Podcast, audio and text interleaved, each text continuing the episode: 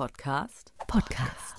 Zuhören, denn sie wissen, was sie tun. Wenn Sie reden, bleibt einem gar nichts anderes übrig, als zuzuhören. Sie sind zwar nicht als Experten geboren und trotzdem die geborenen Experten. Sie geben ein großes Stück von sich selbst, um andere zu verändern. Los geht's, Ohren auf. Ich drück mal auf die Play-Taste. Hallo und herzlich willkommen zu einer brandneuen Ausgabe unseres Experten-Podcasts. Und ich freue mich sehr auf die heutige Folge. Er hat mir versprochen, es wird entspannt. Ich bin gespannt, ob es entspannt wird. Matti Ahmed Tunjas ist da. Hallo Matti. Hallo, grüß dich. Schön, dass du da bist. Schön, dass du da bist und dass ich hier sein darf. Erzähl doch bitte unseren Zuhörenden als allererstes einmal, was genau dein Thema ist. Was für ein Experte steckt denn in dir? Also ich bin Experte für Selbstfindung und bringe die Menschen zu ihrem Wunschleben. Dabei schauen wir, dass sie erreichen, was sie wollen und all ihre Grenzen überwinden. Das hört sich gut an, das hört sich immer so schön leicht an, aber es ist es nicht. Ich weiß es selbst aus eigener Erfahrung und du sehr wahrscheinlich auch und deswegen fangen wir doch genau da mal an. Denn äh, diese Expertise kommt wahrscheinlich nicht von ungefähr. Ähm, wie bist du zu dem Experten geworden, der du jetzt bist? Erzähl ein bisschen aus deiner persönlichen Geschichte. Also, ich bin mit sechs Jahren nach Deutschland entführt worden. Oh. Ein Jahr später, also nicht entführt, meine Mutter hat mich mitgenommen. Und die ist nach Deutschland gekommen, weil sie krank war. Krank vor Einsamkeit und war mit einem Marineoffizier ähm, verheiratet. Äh, der hat sich dann im nächsten Urlaub scheiden lassen. Und die Krankheit meiner Mutter nennt sich paranoide Schizophrenie. Dann kannst du dir in etwa vorstellen, als meine Großeltern mit zwölf, also als ich zwölf war, na, in die Türkei wieder zurückgefahren sind, war ich der ältere von zwei Brüdern und durfte dann meine Mutter begleiten, sowohl in ihren wundervollen und liebevollen Zeiten, als auch in ihren verschrobenen Zeiten, so nenne ich das mal. Das hat dich natürlich wahrscheinlich wahnsinnig geprägt. Absolut. Also ich kann sagen, ich habe meine Mutter groß gemacht, statt sie mich. Sie nannte mich mit 14, glaube ich, auch, ähm, du bist mein Anwalt, du bist mein Therapeut, du bist mein Richter, du bist mein dies und du bist mein das. Das heißt, in erster Linie ähm, macht das einen Menschen stolz in dem Alter, weil man so viel Verantwortung übertragen kriegt und das toll findet, dass das einem zugetraut wird.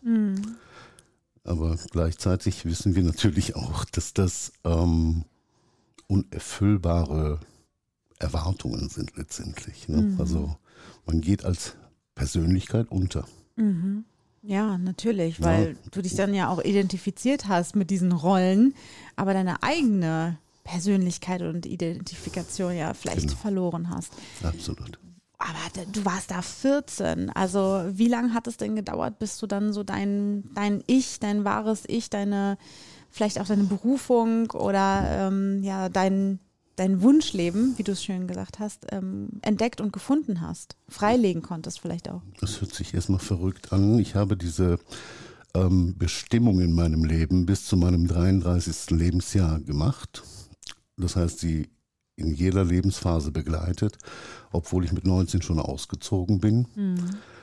Und ähm, bin dann letztendlich an einem Burnout oder Belastungsstörungen zusammengebrochen. Meine Psychiaterin sagte damals, es ist interessant, dass Sie jetzt erst kommen. ja. Also ja. kann man sich in etwa die Energie, die ich da reingesteckt habe, vorstellen. Das heißt, ging es ihr gut, ging es mir gut, ging es ihr schlecht, ging es mir schlecht. So verbunden war das also, Krass. wenn man als äh, Kind so hoppla, in eine Partnerersatzrolle kommt, in eine Therapeutenersatzrolle kommt, dann hat man keine Zeit mehr, sich um sich zu kümmern Natürlich, ja. sich zu lieben, sich anzuerkennen. Dafür ist eben kein Platz und du bist nur noch am Geben. ja.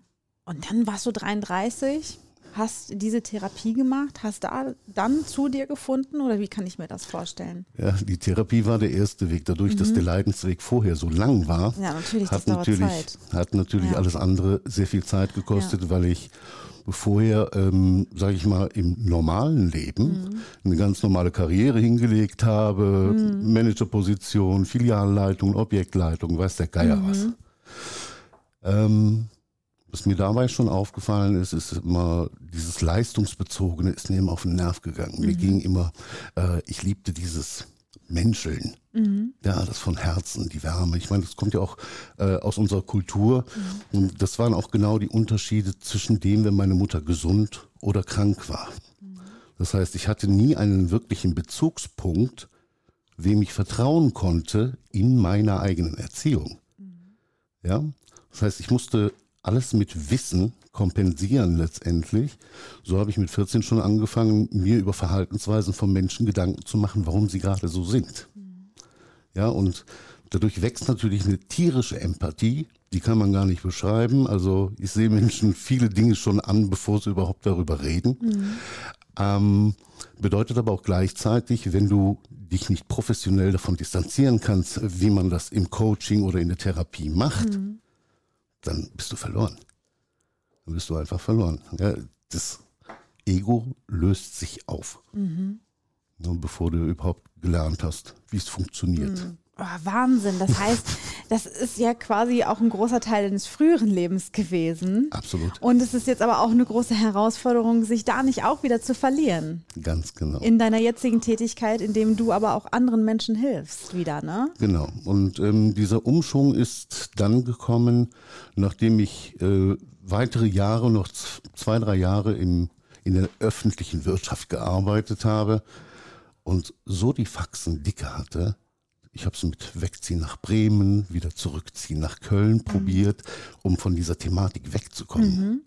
Ähm, und bin dann übergegangen zu kündigen, alles stehen zu lassen und mir nur eine Frage zu stellen. Was möchtest du machen, bis du ins Gras beißt? Weil so konnte ich in der offenen Wirtschaft nicht mehr weiterarbeiten, weil ich merkte, ähm, das ist es einfach nicht. Ich möchte einfach Menschen zeigen, wie es ist, sich selbst zu finden. Wie es ist, sich die Frage zu stellen, wer bin ich eigentlich? Warum bin ich auf dieser Welt? Ist das mein Beruf? Und ich habe da eine wundervolle Ausbildung gemacht, habe angefangen mit Coaching, weil man dafür ja eigentlich gar keine Ausbildung braucht. Ich habe also äh, ursprünglich eine therapeutische Ausbildung in Gesprächs-, systemischer Therapie und Hypnosetherapie und habe dann den Heilpraktiker für Psychotherapie gemacht und durfte dann auch therapieren. Das Schöne daran war, zu lernen, was es heißt, sich zurückzuziehen, sich zurückziehen zu dürfen, nicht mehr zur Verfügung zu stehen, Ah ja. auf sich selbst zu achten, erst sich selbst zu lieben, damit man diese Liebe auch wieder teilen kann. Weil das andere, das ist eine sehr kranke Liebe. Wie man das aus Beziehungen eigentlich auch kennt. Ne? Wenn der eine sich für den anderen aufopfert, Ja. ja, und kriegt nichts zurück oder wenig zurück oder nicht entsprechend zurück, so dass das Emotionskonto nicht ausgeglichen ist. Ja. Ja. Ach, Matti, du ha- hast so viel Schönes jetzt erzählt, also beziehungsweise nicht, nicht unbedingt Schönes, aber so Inspirierendes. Doch, schön. Auch schön, oder? schön. In- Inspirierend, emotional. Hätte ich das berührend. nicht erlebt, könnte ich das, was ich heute mache, nicht Ja. machen. Ja. Ja, und das ist auch das, was mich, glaube ich, von vielen anderen Therapeuten, Coaches und so unterscheidet. Ich rede aus tiefster Erfahrung. Ich, es gibt also nichts im menschlichen Leben, was mir nicht bekannt wäre. Dankeschön, dass du uns so ein bisschen Einblick gegeben hast, dass du uns äh, einen Teil deiner Geschichte erzählt hast und äh, wir so ein bisschen über ja, Selbstfindung und das Wunschleben sprechen könnten, konnten hier in dieser Folge. Danke, Matti, dass du da gewesen bist. Ich danke dir sehr herzlich. Tschüss. Tschüss. Zuhören, denn sie wissen, was sie tun. Sie sind zwar nicht als Experten geboren und trotzdem die geborenen Experten.